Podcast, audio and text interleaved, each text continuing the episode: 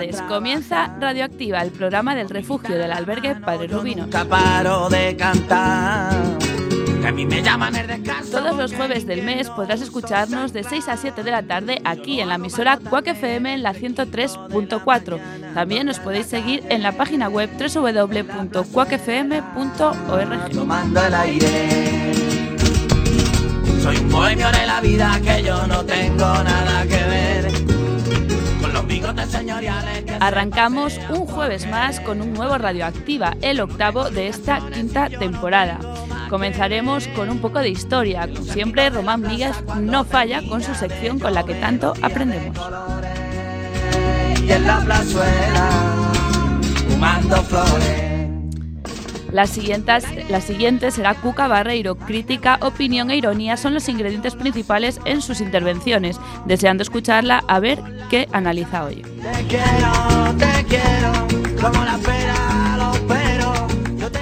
Hoy alargaremos más este espacio de creación literario, literaria. La razón, Manoli Sellés, que nos leerá un cuento autoría propia.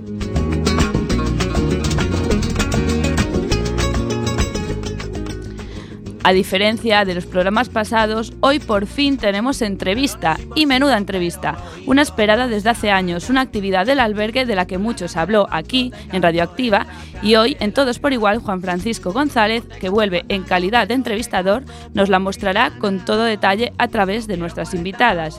Tendréis que esperar para saber de qué estoy hablando. Soy vagabundo de la noche. Por su parte, Manuel López también vuelve como prometió el pasado jueves, pero esta vez se atreverá con la música. Nos hablará de un artista con mayúsculas del siglo XX. Será en espacio musical. Y en Luces, Cámara y Acción nos espera la segunda parte del guion de Omar Silva. Lo escucharemos casi al final del programa.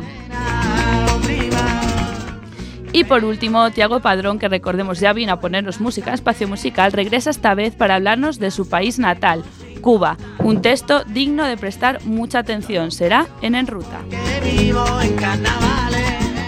Este programa está realizado por muchas personas del refugio del albergue Padre Rubinos.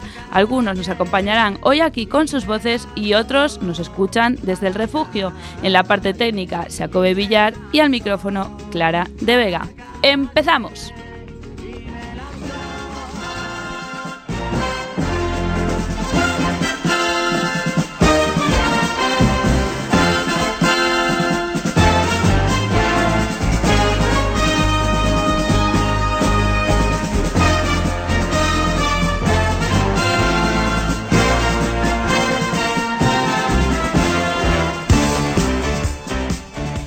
Pues muy buenas tardes y bienvenidos un día más, un jueves más a Radioactiva. Vamos a presentar y a saludar a nuestros colaboradores. Empezamos por el fondo. Manuel López, muy buenas tardes.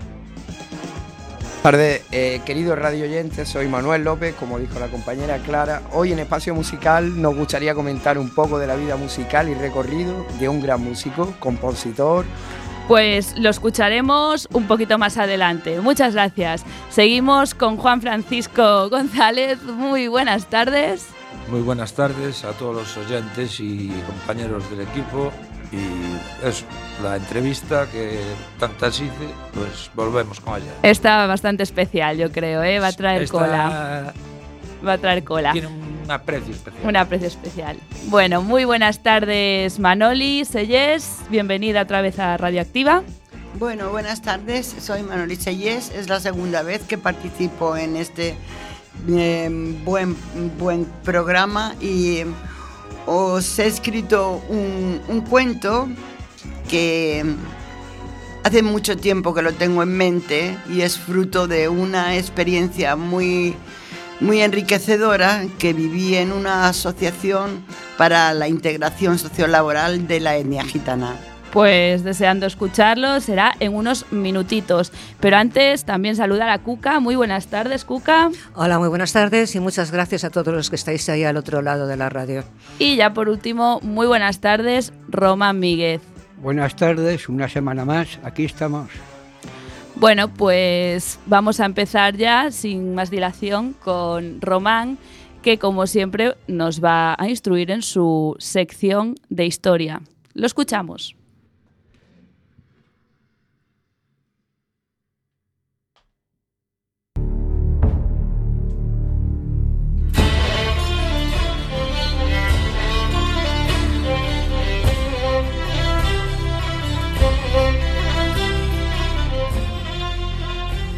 Las llanuras y los campos fueron creados sin límites ni demarcaciones y no debemos ser nosotros quienes, quienes se lo pongamos. Veo como los hombres blancos ganan riqueza por doquier y veo también su deseo de, de darnos las tierras que carecen de valor, escribió el jefe Joseph de la tribu Nepersé a finales del siglo XIX, cuando Estados Unidos ya había, ya había concluido la conquista de todos los territorios indios y había internado a los nativos supervivientes en reservas de tierras yermas donde la agricultura y la ganadería apenas podían prosperar.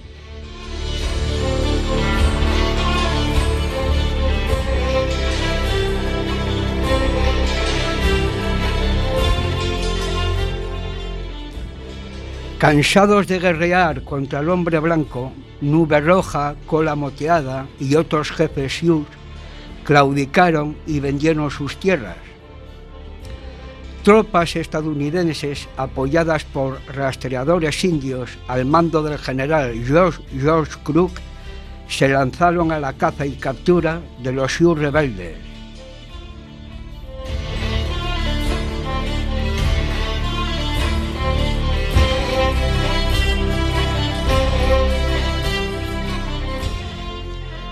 Caballo Loco se rindió en la primavera de 1877 y pocos meses después fue acribillado a balazos en la reserva donde fue confinado.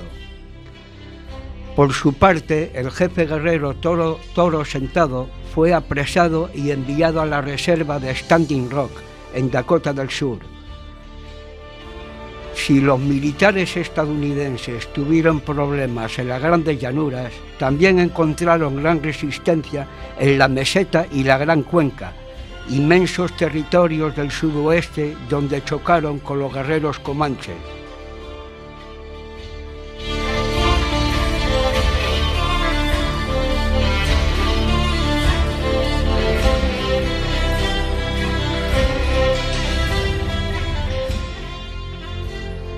En las primeras décadas del siglo XIX fueron una época dorada para las distintas tribus de la parte central de Estados Unidos. El país no tenía aún la forma que conocemos ahora y los indios seguían con su modo de vida ancestral, convertidos en formidables culturas ecuestres desde la introducción del caballo por los españoles en el siglo XVI.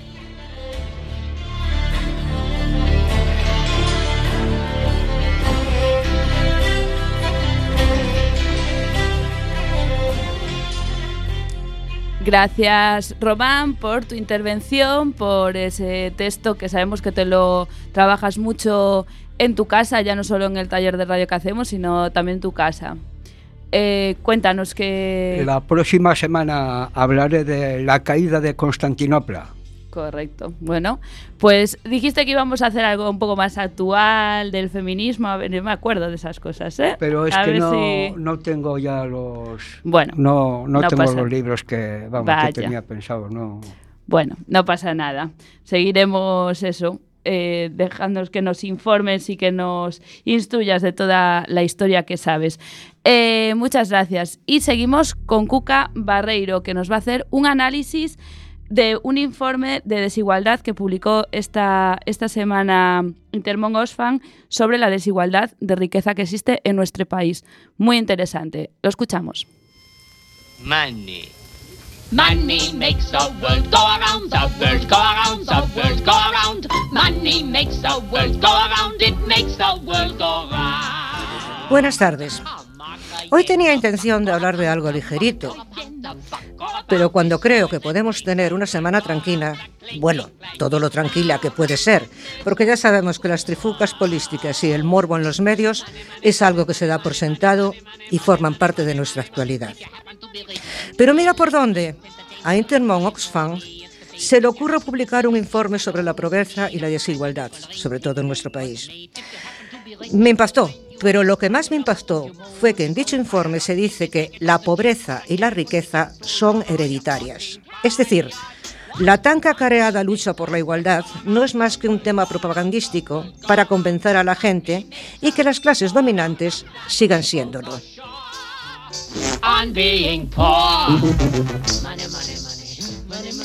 Siguiendo con los datos que este informe proporciona, durante la crisis las familias ricas se hicieron más ricas, mientras que la clase media trabajadora y la clase más desfavorecida, es decir, sería el proletariado, se empobrecieron hasta el extremo de que hoy en día España ocupa el cuarto puesto en el ranking mundial de desigualdad social.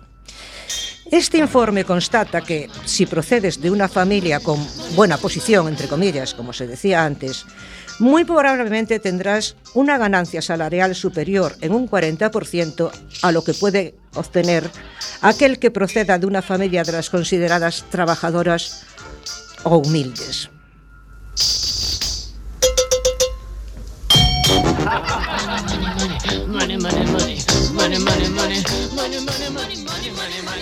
Naturalmente, esto tiene fácil explicación. Por mucho que se diga, la educación no es igual para todos. No hay igualdad de oportunidades y muchos jóvenes se ven abocados a dejar su formación por razones puramente económicas. Y como una cosa siga la otra, nos encontramos con el efecto causa-consecuencia, precariedad y gente muy formada desaprovechando sus conocimientos y cualidades en empleos donde literalmente son explotados, trabajando por mucho menos de lo que su labor merece. No hay trabajo indigno, al contrario, el trabajo nos dignifica como personas, nos realiza como seres humanos y nos hace ver que todos somos necesarios los unos para los otros.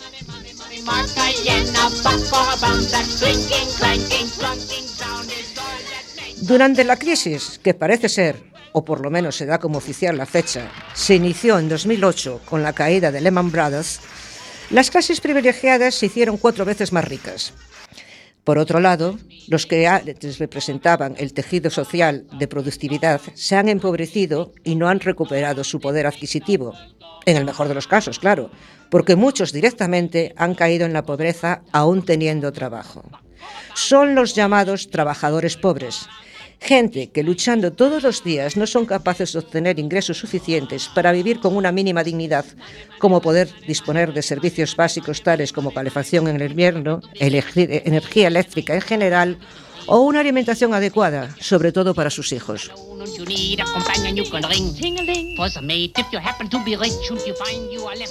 Hasta aquí datos puramente objetivos. Pasemos ahora a algo que para mí es sumamente importante y preocupante la forma en que esta precariedad afecta a las mujeres. Desde tiempos inmemoriales, la mujer siempre ha asumido el rol de cuidadora, de ama de casa, de madre, de abuela.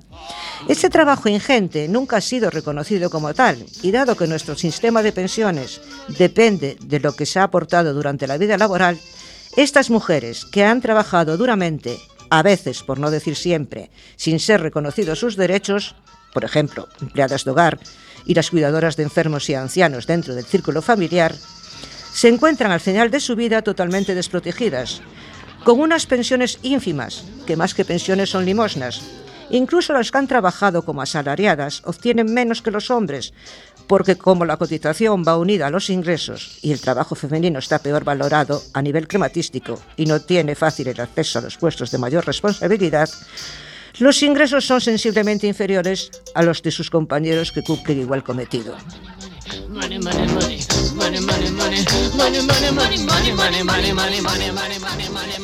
Decía la portavoz de la organización que elaboró el informe, creo que se llamaba la señora Contreras, que con solo grabar un 1% a las grandes fortunas podríamos salvar de la pobreza en todo el mundo a unos 300 millones de personas. Ahí lo dejo. Se podría seguir hablando de este tema por horas, por días, pero en mi humilde opinión lo que creo que se debe de hablar no es de lo que ya no tiene remedio, sino buscar soluciones para que esta tremenda desigualdad, de una vez por todas, deje de ser una lacra y por fin el término proletario, obrero y demás no sean sinónimos de gente de baja formación que, por no disponer de ella, deben conformarse con una vida en la que todo es precario y no existe ni un solo día sin la preocupación de turno para lograr la mera subsistencia. Sí, se puede solucionar, sí, entre todos podemos encontrar el modo de entendernos y ver que la desigualdad no es congénita, sino el producto de una sociedad capitalista en la que el lema es sálvese quien pueda. Empaticemos. Es lícito desear lo mejor para uno mismo, pero no olvidemos que hay otros a nuestro alrededor. Muy buenas tardes y como siempre mi más profundo agradecimiento a todos aquellos que han sido tan amables de escuchar esta pequeña reflexión. Y permitidme que os aconseje leer este informe.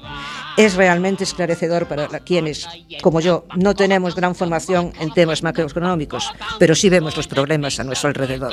Buenas tardes.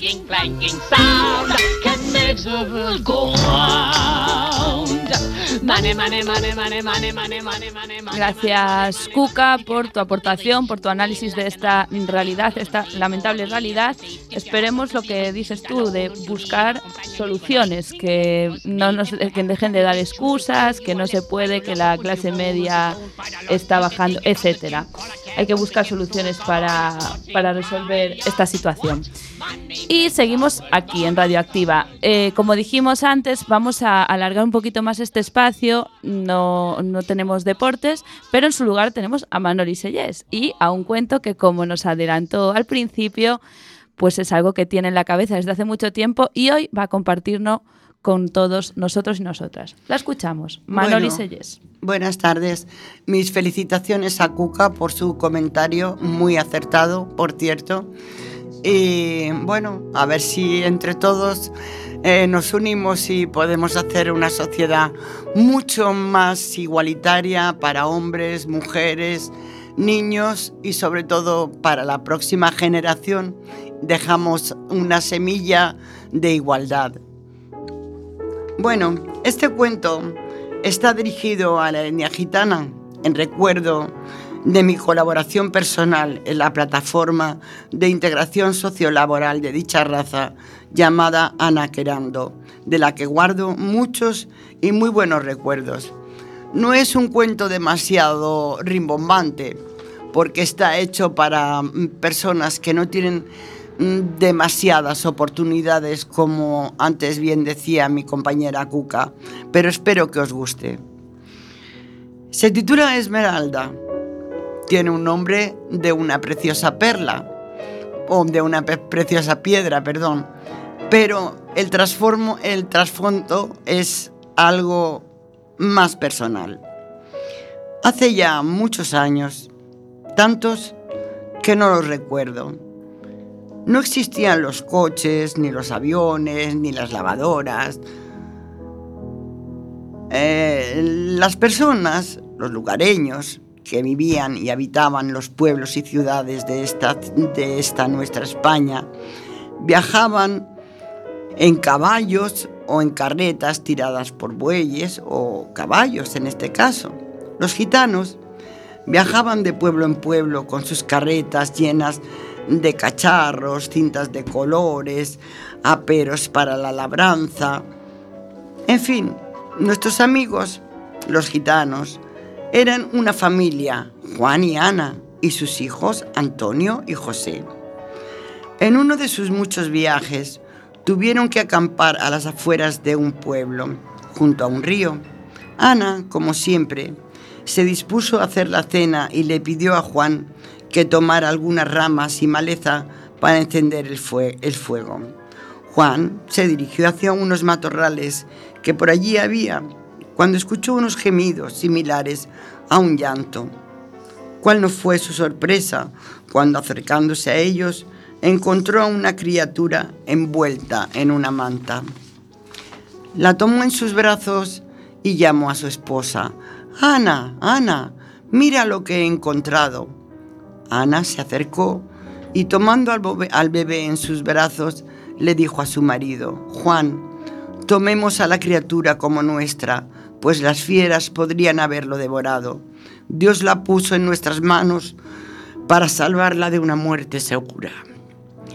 Aquella criatura era una niña con unos grandes ojos verdes, dulce y saludable, a quien pusieron por nombre Esmeralda por el color de sus ojos. Creció junto a sus hermanos adoptivos como una más de aquella familia. Retomaron su camino, parándose en las villas y pueblos, arreglando cacharros, paraguas, ocupándose de cualquier menester, trabajando la tierra o vendiendo unos dulces que ellos mismos elaboraban llamados arrope y calabazate. Y pasaron los años sin más. En esta ocasión acamparon en un bosque a las afueras del pueblo. Ana, como, como de costumbre, mandó a Juan a buscar algunas ramas de leña para encender el fuego. Se acercó a un árbol viejo y reseco y empezó a cortarle algunas ramas secas cuando una voz atronadora le dijo así, ¿por qué cortas mis ramas? ¿No ves que son mis brazos? Juan se asustó mucho y le preguntó, ¿cómo tú, siendo un árbol viejo y reseco, puedes hablar? El árbol le respondió, un día fui un poderoso caballero a quien a través de un conjuro una terrible bruja me convirtió en el árbol que ahora ves, matando a mi esposa y arrebatándome a mi hija recién nacida. Padre, gritó Esmeralda, dirigiéndose a Juan, mamá te está esperando. Cuando Esmeralda se acercó al árbol, éste empezó a reverdecer, cubriéndose de hojas y frutos llenos de vida. Ante este prodigio, toda la familia se cogieron de las manos y, y rodeando al árbol dieron gracias a Dios.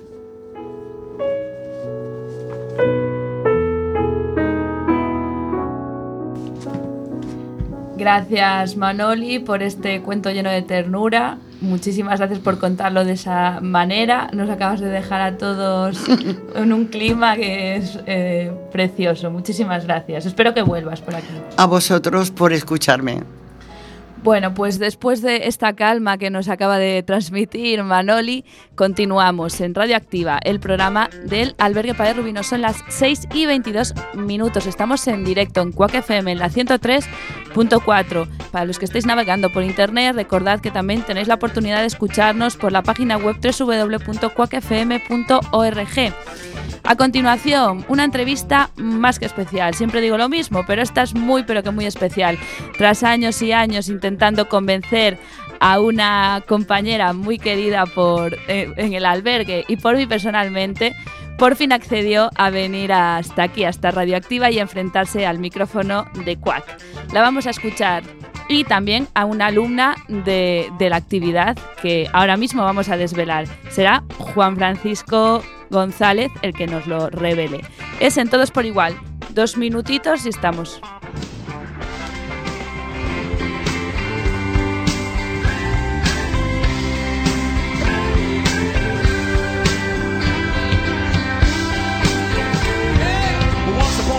You dress so fine. Through the bumps of time and you climb. And then you yeah people call everywhere now you're bound to fall. They thought that they were just uh, kidding you. You used to laugh about everybody that was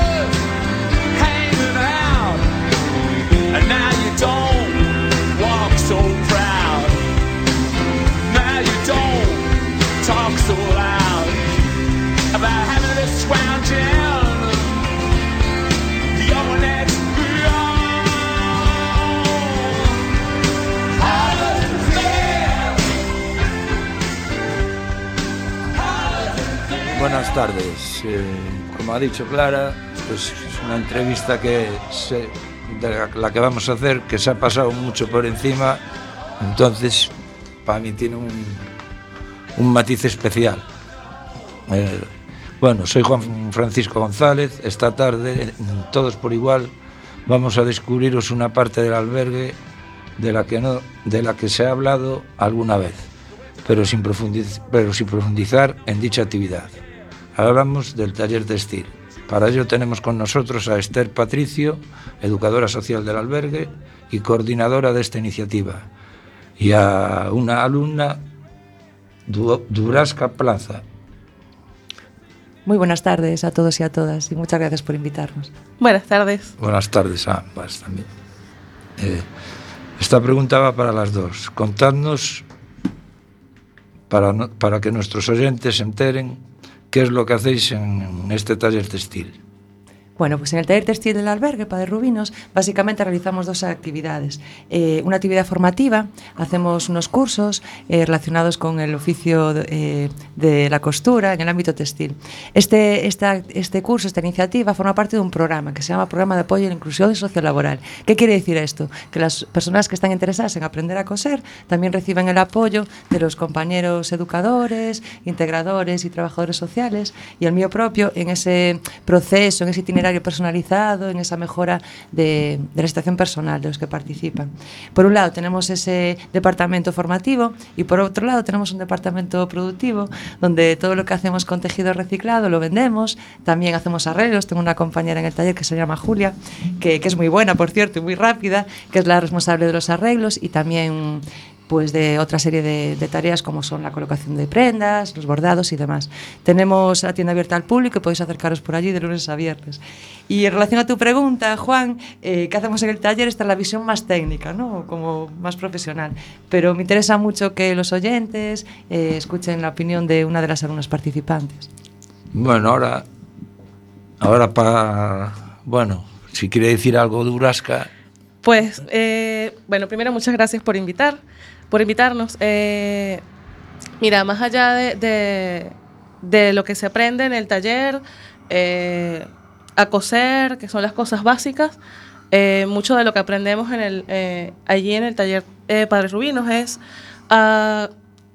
conocer a los demás. Aprendemos técnicas prelaborales, sí. ¿Cómo te explico? Ah, aprendemos hábitos, realmente. Eh, a llegar temprano, porque muchas veces no estás, eh, pasas mucho tiempo sin trabajar y pierdes ciertas costumbres. Entonces, a llegar eh, puntual a, tu lugar de trabajo, en este caso al taller, a relacionarte mejor con el otro, a comprender la posición del otro con respecto a, por ejemplo, un tejido o una manera de, coser en este caso. Y eso, poco a poco lo vas aprendiendo. Quizás no te das cuenta en el momento, pero al pasar del tiempo del taller te vas, vas- te vas dando cuenta de cómo tú mismo vas eh, Evolucionando, ¿no? evolucionando, sí. Son las herramientas invisibles que llamamos. seguimos con, seguimos con Esther. Eh, como creadora del proyecto, en un principio, tú ya en el albergue antiguo desempeñabas un taller de artesanía. ¿Cómo llegas a- al albergue? Pues en ese momento, en el año 2012, yo trabajaba en una empresa que mm, ofrecía diferentes servicios en centros cívicos, en ayuntamientos, en diferentes entidades. Y me ofrecieron la posibilidad de eh, programar una actividad de artesanía en el albergue de duración de dos meses. Y bueno, empezamos, tuvo bastante éxito, probamos con diferentes materiales, con madera, con papel, con cartón, con cuero sobre todo, que gustaba mucho. Y bueno, empezamos, empezamos y seguimos durante tres años y medio, cuatro años, hasta que, bueno, eh, pasamos al nuevo albergue y ahí se amplió, eh, se, se consolidó esa actividad y se amplió la dimensión de la misma. Bueno, pues por ahí va la siguiente pregunta. Tras el traslado del albergue, pasas a formar parte de la, de la plantilla de técnicos del centro como educadora social, sin dejar de lado el taller de artesanía. Cuéntanos cómo viviste el cambio de... A ver, fue una época muy emocionante, ¿no? Fue, estábamos todo el equipo, ¿no? Como muy motivado, con muchas ganas, muy ilusionados, con el cambio de espacio, metodología, mayores posibilidades de intervención, bueno, mucha ilusión, ¿no? Entonces, fue un momento muy positivo de cambio y de mucha ilusión. Y al mismo tiempo fue un reto, un desafío, porque hubo funcio- había funciones que yo nunca había desarrollado, la intervención en, en los despachos era nuevo para mí. Entonces, bueno, básicamente fue un desafío. ¿Y cómo lo afronté? Pues con mucha ilusión, cometiendo errores, pero intentando aprender de ellos. Como todo el mundo.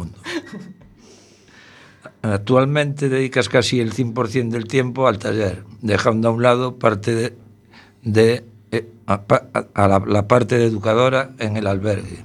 Aunque sabemos que desempeñas dentro del taller, pues esa parte de, la, o sea, de educar a las personas a adquirir una formación, ¿no? Laboral, aunque no sea en dicho, en dicha labor. Sí, sí. ¿Echas de menos el día a día en el albergue? A ver, la verdad es que no tengo mucho tiempo para echar de menos, porque en cuanto ya mmm, cambié de funciones, ya claro, tuve que enfrentarme a otras tareas, entonces me faltó tiempo. Sí que es cierto que, que, bueno, participo en esas tareas mm, en menor medida, ¿no? Hago las guardias, estoy en algunos apoyos y, y a ver, me siento que formo parte del equipo y lo echo de menos, pero tampoco mucho, porque ahora mismo estoy metido en otras, en otras eh, historias. Bueno, centrándonos máis en el taller textil, de onde nace la idea, como habéis llegado a desarrollarla, con unos, con unos excel, excelentes resultados. Pues nace, nace como un sueño realmente. Eh, lo que os comentaba de la de artesanía en el antiguo albergue casi fue como la semilla, ¿no? Eh, en ese momento, ya no solo yo, Sor Clara, eh, muchos compañeros del equipo, incluso los propios usuarios, soñamos lo que ahora mismo es una realidad, ¿no? Un taller donde aprender diferentes técnicas eh, de una manera más profesionalizada, ¿no? Con más tiempo y mayor estructura. Entonces, casi se puede decir que fue una conjunción de factores, ¿no? Porque en ese momento, aparte del cambio a un nuevo espacio, lo cual multiplicaba las posibilidades para hacer actividades, también coincidió eh, la cesión de, mm, sabéis que hay un montón de contenedores por toda la ciudad, eso surge a partir de un acuerdo con el ayuntamiento, hay una cesión donde el padre Rubino se encarga de la recogida del, des- del residuo textil. Entonces, claro, ya se multiplicaron las donaciones, vimos que había eh, un montón de ropa que no valía para el ropero porque estaba muy deteriorada, pero valía para en el taller transformarla en otra cosa. ¿no? Entonces, como que fueron muchos factores, entre los contenedores, las ganas, el cambio, la ilusión, los usuarios que lo pedían, como que que bum, había que hacer algo, ¿no? Pues explotó por explotó ahí. por ahí. eh, contáis con algún convenio, colaboración de outras entidades, empresas externas? Sí, por supuesto. Eh, desde un principio tuvimos el apoyo de la Junta Directiva de la entidad, también de la Junta de Galicia, que nos ha apoyado para tener los medios que tenemos y desarrollar esta iniciativa.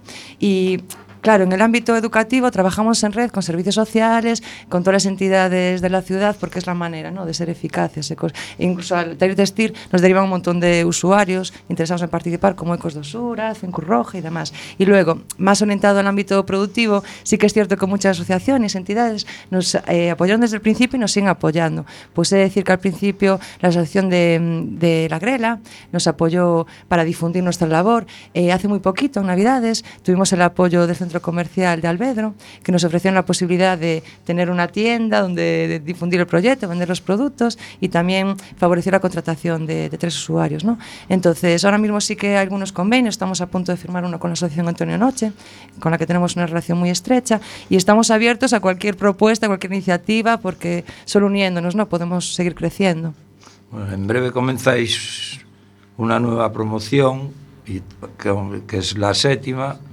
Eh, uh. Como con que con que expectativas de, con los digamos, mejores arrancáis, o sea, con que siempre empezamos muy ilusionadas, ¿no? Gente nueva y bueno, es muy bonito, ¿no? Ver cómo se va relacionando la gente y cómo el espacio va cobrando vida, ¿no? Porque son muchas horas y genera mucha convivencia. Entonces, las expectativas yo percibo por parte de los participantes muy positivas, ¿no? Con muchas ganas, vienen muy motivados en general y por la parte de los técnicos también, ¿no? Porque estamos muy ilusionados con esta propuesta y, y creemos que hay muchas posibilidades, ¿no? Entonces siempre empezamos con muchas ganas. Luego va decayendo un poquito, pero aguantamos hasta el final. Aguantamos el tirón. Ahí está. Bueno, para los que nos escuchan está, y están interesados en esta formación, pues qué tienen que hacer o cómo se pueden poner en contacto para uh -huh. poder acceder a, a dichos cursos. Pues poniéndose en contacto directamente conmigo, podéis llamar al 981 90 11 22 en la extensión en 530. eh, os atenderemos tanto Julia como yo. Y ahora mismo he de decir que empezaremos un curso la próxima semana, ya tengo el grupo prácticamente hecho, pero a quien interese, cada, cada año hacemos tres convocatorias de estación formativa. Es decir, ahora acabamos en junio y ya no programaríamos otra. Quien esté interesado, que se acerque por el albergue y lo hablamos. Que se dirijan, vamos, para coger información. Eso es, sí, sí. Bueno, ahora quería, vamos, vamos a preguntarle a Durasca y, bueno, y de, esta última, de esta última promoción de la que has formado, ¿qué balance haces del curso? Pues mira, el balance eh, muy personal, eh, eh, empezar de cero, o sea, a mí eh, siempre se lo comento a Esther y a Julia, que uno comienza sin saber ni siquiera cómo funciona la máquina, además uno le tiene como terror, eh, porque no sabes cómo funciona y si se rompe o le haces algo que no debe. Y al cabo de unos meses eh, ya eres capaz de coser un mandil, de un- una mochila, además que eh, con una seguridad que no solamente te da la práctica constante, sino eh, siempre Esther y Julia reforzando, corrigiendo las cosas que no haces de buena manera y, y reforzando las cosas positivas. Y tú en concreto, ¿cómo te o sea, tú en concreto, ¿cómo te enteras de este taller? Mira, una compañera de Axen eh, me dijo a finales del verano, casi a finales del verano, eh, mira, ¿quieres hacer un taller de, de costura? Yo, yo no sé coser. O sea, mi cara de, no tengo idea, no importa, aquí te enseñan. Bueno, yo no sé coser, pero vamos a ver. Claro, como ya sabía que me gustaban mucho las manualidades, me dijo, a lo mejor eres buena para esto. Y pues resulta que parece que sí. Y tan buena, de decir. ya va a empezar a echar flores. Ah, eh, bueno, antes de esta formación, ¿tenías algún conocimiento de la costura, de lo textil? No, nunca había, eh, directamente no. Eh, en mi país trabajaba en un teatro donde, bueno, eh, estaba con personas que cosían, pero directamente sentarme frente a una máquina, no. Y es una cosa que uno, eh, cuando no sabe, subestimas mucho, porque asumes que es, eh, pones un par de telas, pasas la máquina y listo. Y no, y de verdad tiene un trabajo, es un trabajo muy minucioso, donde tienes que tener mucho cuidado, prestar mucha atención, que es muchas de las cosas que, que se refuerzan en el taller. Eh, prestar mucha atención para que sepas cómo, cómo hacer mejor las cosas. Bueno, bueno, pues para finalizar, daros las gracias a las dos por haber acudido y nada más, un placer y yo contento de haber tenido esta entrevista con las dos, más en concreto con Esther. Yo encantadísima que hubieras sido tú mi entrevistador, Juan. Muchísimas, Muchísimas gracias, a gracias. todos por escucharnos. Bueno, una, una, antes de terminar, perdona, yo tenía unas preguntiñas, algunas las voy a coger a Juan porque sí que me parecen interesantes que, que las personas, los oyentes la, la sepan. Una es para ti, Esther, de, pues en general, que mm, el alumnado de este taller, si mm, facilita el, el curso, facilita el acceso al mercado laboral. Si tenemos ejemplos. Sí, eh, de hecho ese, ese es el objetivo final, ¿no? Favorecer y mejorar la empleabilidad y las habilidades que comentaba Dubrasca, ¿no? Personales que, que pueden favorecer esa incorporación al, al mercado laboral. Es el objetivo y sí que hemos tenido experiencias en ese sentido. Ha habido incorporaciones en el sector textil, incluso otras personas que a lo mejor llegaron al curso eh, sin experiencia porque se abrían a un nuevo ámbito no profesional, eh, pero tenían una experiencia, un bagaje en otros, como por ejemplo la construcción. Pues sí que ha habido incorporaciones en ese sentido, por lo que os decía. eh, este programa apoya esa, esa búsqueda de empleo, incluso la activa. ¿no? y por trabajar las herramientas invisibles Eso ¿no? es. que comentabas. Eso es, sí, sí. Y luego con la producción que sacáis adelante, sabemos que acudís a diferentes ferias eh, y a diferentes puestos ¿no? a lo largo de la ciudad. Y, eh, ¿Cómo reacciona la gente a ver, al ver es vuestro, vuestras piezas únicas, exclusivas? Y... Jo, la verdad es que la respuesta es muy buena. Y de hecho intentamos que sean los propios participantes, los mismos que crean esos, esos artículos, que lo vendan, porque recibimos un feedback de las personas muy positivo en cuanto a los diseños originales y en cuanto a la calidad de las piezas. Y esto lo que supone para nosotros es más fuerza, más motivación para seguir creando y avanzando, porque aún sentimos que nos queda mucho camino. Y para nuestros y para nuestros oyentes, ¿eh? Adelante. Adelante. Eso es muy, muy bueno esto del taller. Me parece una idea genial, en mi opinión.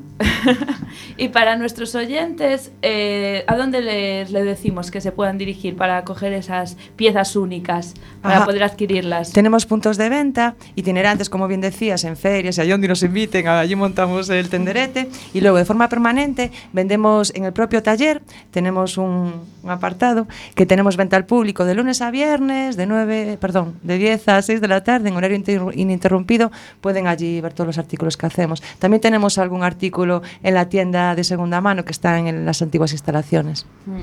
Bueno, también, también para que sepan nuestros oyentes, pueden verlo en la página del Facebook de la, de la institución y hay como una especie de catálogo donde se pueden ver todos los, los artículos, bueno, pocos de los artículos porque hay una cantidad enorme. Incluso en la propia página web de Padre Rubinos hay un apartado en Galería de Fotos que podéis ver una muestra de todos los artículos que hemos realizado hasta ahora. Muy bien. Bueno, y antes de terminar, ahora sí que sí, es la pregunta obligada de Radioactiva a las personas que, que pasan por aquí, que trabajan o que de alguna manera estén vinculados a Padres Rubinos. Y es cómo definirías en una palabra, en una frase, qué es para ti Padres Rubinos. Qué difícil esta pregunta, Clarita. Lo sé. Muy difícil poner en unas pocas palabras ¿no? todo lo que significa, pero si lo pienso bien, para mí es un espacio de transformación, un espacio de oportunidades, de transformación personal y social, ¿no? De encuentro con los demás y de encuentro con uno mismo, de mm, un espacio de paz para parar, para replantearte, para cambiar aquellas cosas que ves que no, que no están funcionando y sobre todo eso, es un espacio enriquecedor de creatividad, de cambio, de oportunidades. Pues, y Dubrasca, Bueno, es que ya me la quitó la palabra. Pero oportunidades. Eh, sí, es un espacio para oportunidades y, y solo está ahí. Solo hay que eh, querer y estirar la mano, solo eso. Bueno, estoy totalmente de acuerdo con vuestra definición. ¿Me permites una cosa? Sí, claro. Simplemente para despedirnos, que paséis por la tienda, que lo que vais a encontrar allí es único y no habrá, vamos, no encontraréis ni una mochila ni nada igual, lo que llevaréis no lo tendrá nadie repetido, vamos. Y está hecho con mucho cariño. Y, y mucho trabajo. Da- damos fe de ello, tenemos varias cosas en, en nuestro haber. Hoy, es más, hoy traía una mochila de- del taller. Bueno, muchísimas gracias, gracias por fin, por, teníamos tantas ganas de que vinierais. Muchísimas gracias por compartir lo que hacéis y difundirlo. Y bueno, a los oyentes que nos estáis escuchando, pues animaos a pasaros por el taller para hacer arreglos o para ver las obras de arte que hacen día a día estas personas. Muchísimas gracias.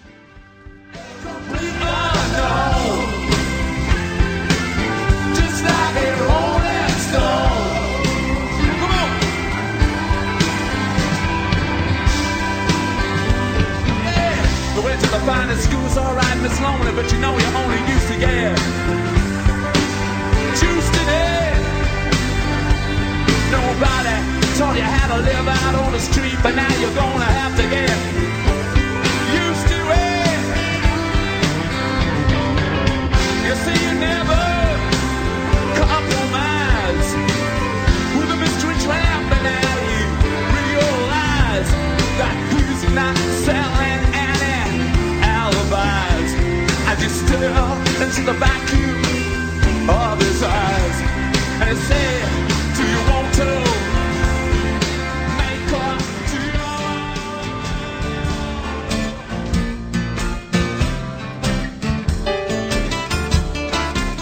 Pues de. Pues después de esta gran entrevista, eh, seguimos con Espacio Musical y Manuel López. Hola, buenas tardes.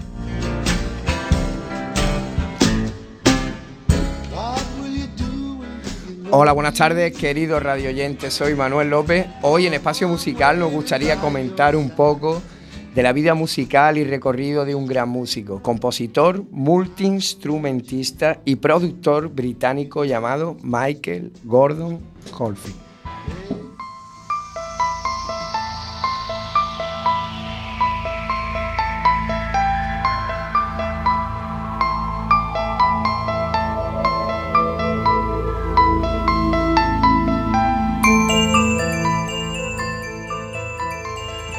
Bueno, este señor productor, compositor británico, ganador de, un Grammy, entre otros muchos premios, en 1975 por mejor composición pop rock con el álbum instrumental por Tubular Bell, presentado en 1973.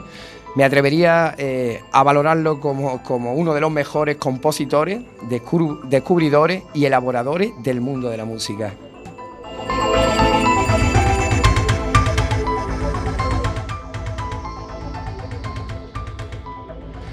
Señores radioyentes, este señor me refería a Michael.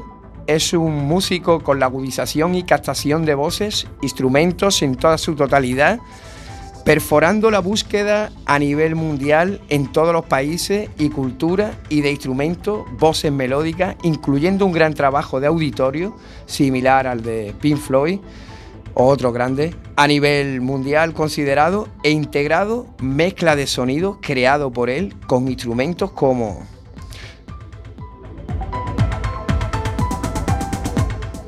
xilófono fabricado con tubos de acero en forma de lazo gigante, perfectamente curvado en escala y enumerado con agudo de mayor a menor y así obtener unos tonos exclamados al acero acompañados de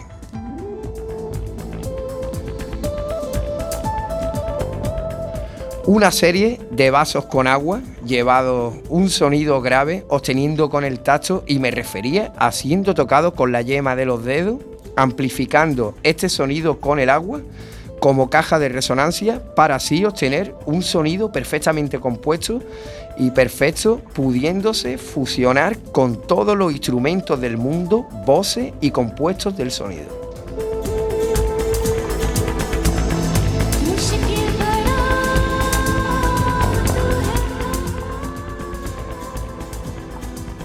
Amigos radioyentes, este señor ha puesto en criterio la agudización musical de forma revolucionaria, creando sonidos nuevos, nunca escuchados, incluyendo voces de carácter multicultural, explorándola, perdón, a nivel mundial y fusionándola con instrumentos de cuerda, aire, piano y trabajo de auditorio en modo de orquesta para así poder obtener uno de los trabajos musicales jamás vistos y llevarlo a una puesta en escena de modo directo, galardonando al público todo el compuesto musical jamás logrado por nadie en el mundo, en presentación directa mediante una orquesta.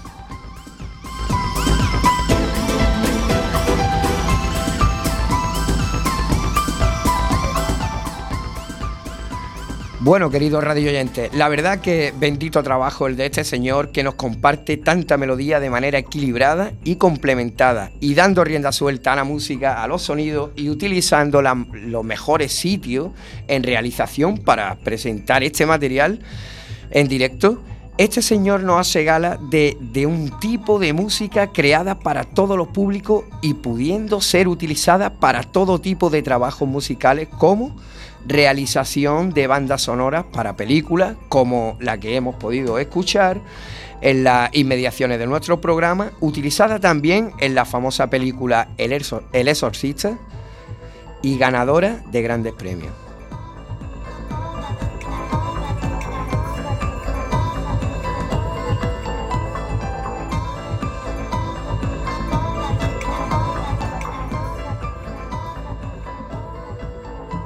Bueno, se acaba este precioso tiempo que, una tarde más hemos tenido el privilegio de compartir hoy aquí con este querido equipo, con vosotros, queridos radio oyentes, y espero que, que les haya gustado este espacio y el trabajo de este señor, de un grande, de un grande, del más grande y todavía en activo, capaz de resucitar a los muertos o dormir a un niño, o bueno, embalsamar con su música a una pareja o poner fondo a un clásico del cine Michael Gordon Caulfield.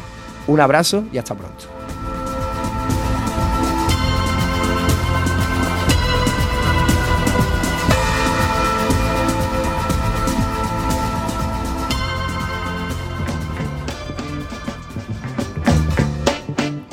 Muchas gracias Manuel por esta gran intervención, por darle este giro a, Espacio Musical, eh, haciendo un análisis de la música del, artista en vez de hacer como una trayectoria, ¿no? Que es lo que estamos acostumbrados, darle tu punto de vista y tu, y tu opinión crítica. Muchísimas gracias por, por habernos hecho compartir este momento. A vosotros, Clara, sabe que siempre es un placer trabajar con vosotros y compartir este espacio. Gracias.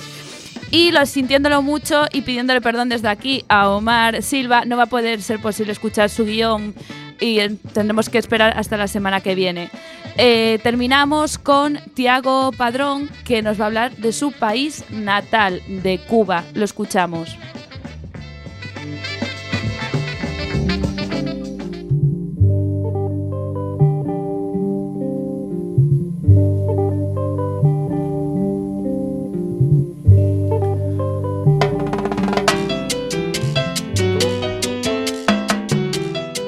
Buenas tardes, radio oyentes. Eh, mi nombre es Tiago Padrón y hoy vengo a presentarle la sección en ruta. Como ya adelantó mi compañera Clara, vengo a hablarles de mi país natal, Cuba.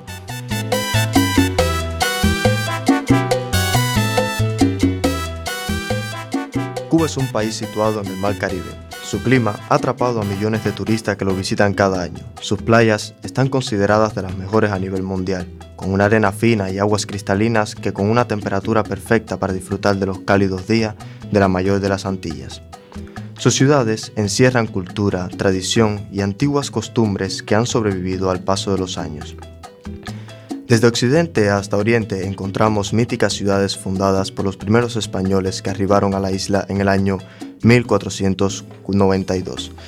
En ellas podemos viajar a través del tiempo, a pesar de que el país ha pasado por varios periodos de inestabilidad política y la dureza de los huracanes se ha mantenido en pie y el pueblo cubano ha luchado para mantener estas míticas ciudades y las costumbres que en ella habitan.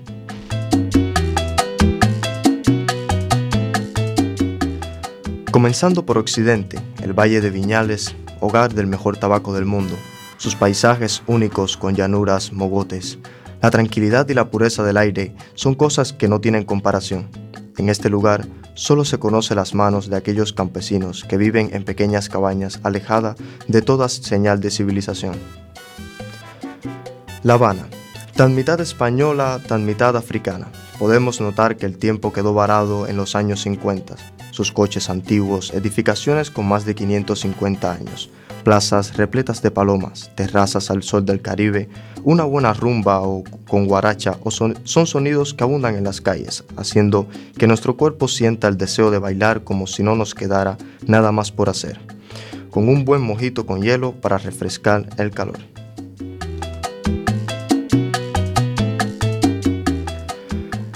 Avanzando llegamos a Varadero, de este lugar no hay mucho que decir, ya que no hay palabras que lo describan. Kilómetros y kilómetros de playas, con arena fina y aguas que nos incitan a meternos en ella y nadar, y dejar que la calidez del Caribe recorra nuestros cuerpos. ¿Y qué decir de Trinidad? Una de las primeras villas fundadas por los colonos españoles que se asentaron en el valle en el siglo XVII. Sus calles de adoquines, carruajes antiguos y sus museos nos hacen vivir experiencias mágicas. Bueno, no se puede dejar de mencionar en este viaje la segunda capital del país, Santiago de Cuba.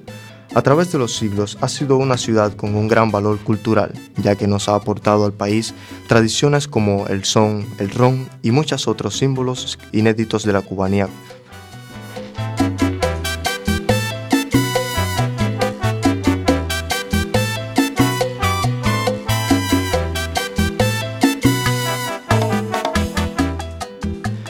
He tocado levemente el potencial turístico con que cuenta el país. No me he querido centrar mucho en este tema, podría haber dado más aspectos, pero no es esto lo que en realidad llama la atención de los visitantes. Lo mejor de visitar esta hermosa isla no son sus playas, sus hoteles o museos. Si quieres conocer Cuba y vivir una experiencia única, mejor, sal a las calles, conoce el verdadero pueblo de Cuba, su vida sin avanzadas tecnologías, sin internet, sin coches modernos. Los cubanos, llevando consigo el espíritu de solidaridad y solidaridad que nos brinda un calor especial a los visitantes que visitan el país, el poder moverse dentro de las ciudades en bicicleta sin necesidad de un carril bici, el poder bañarte bajo un aguacero tropical, las noches jugando al dominó en las esquinas, fumando un puro y bebiendo una botella de ron. Las sociedades modernistas de hoy en día nos han quitado muchas cosas que quizás muchas personas ni recuerden, ya sea por una supuesta falta de tiempo o por el simple hecho de no tener que salir de casa para buscar algo que hacer. Nos conformamos con los mismos programas de televisión y poco a poco estamos perdiendo ese espíritu sociable de hablar con los vecinos y preparar una pequeña quedada.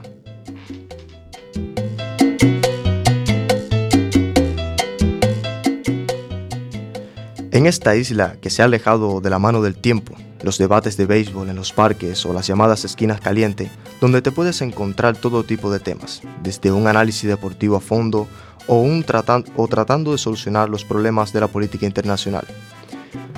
Allí, uno de los medios de transporte más empleados son los coches a caballos. Aunque no lo crea, aún se existen. Eh, los cubanos no desechamos, construimos y aprendemos a reparar y hacer de las cosas de las cosas viejas y trastos que ya no utilizamos algo bello. Se aprende que las cosas que son feas cuando se le pone un poco de amor se les puede volver a dar una vida útil y algo que ya parecía muerto. Dejemos de lado los simples pretextos, preparemos nuestros equipajes y, y, olvidémonos de los problemas y hagamos de este viaje que más que un viaje de turismo será como entrar en una cápsula del tiempo y vivir experiencias únicas y hacer recuerdos que van a quedar para siempre en nuestras mentes.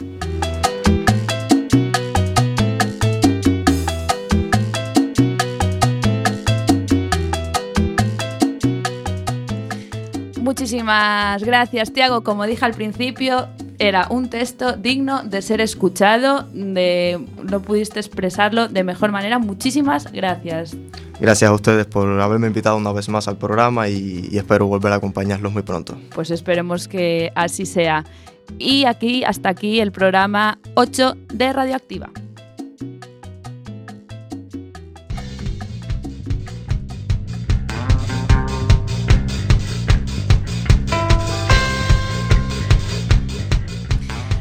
Pues desgraciadamente nos tenemos que despedir, no queda tiempo para más. Seguid conectados aquí en Quack FM, la 103.4. También recordad que podéis conectaros en la página web www.quackfm.org. Como todos los programas, agradecer a las personas que hoy nos acompañaron. Román Míguez, Cuca Barreiro, Manuela Sellés, Juan Francisco González, Manuel López, Omar Silva, que estuvo aquí pero no pudo intervenir, sintiéndolo mucho, y Tiago Padrón. Y por supuesto, dar las gracias por el trabajo de todos y todas las que participan cada semana en este gran proyecto desde el albergue. Nosotros nos vemos el último día de este mes, el 31, de 6 a 7, con muchos más temas. Gracias por estar ahí.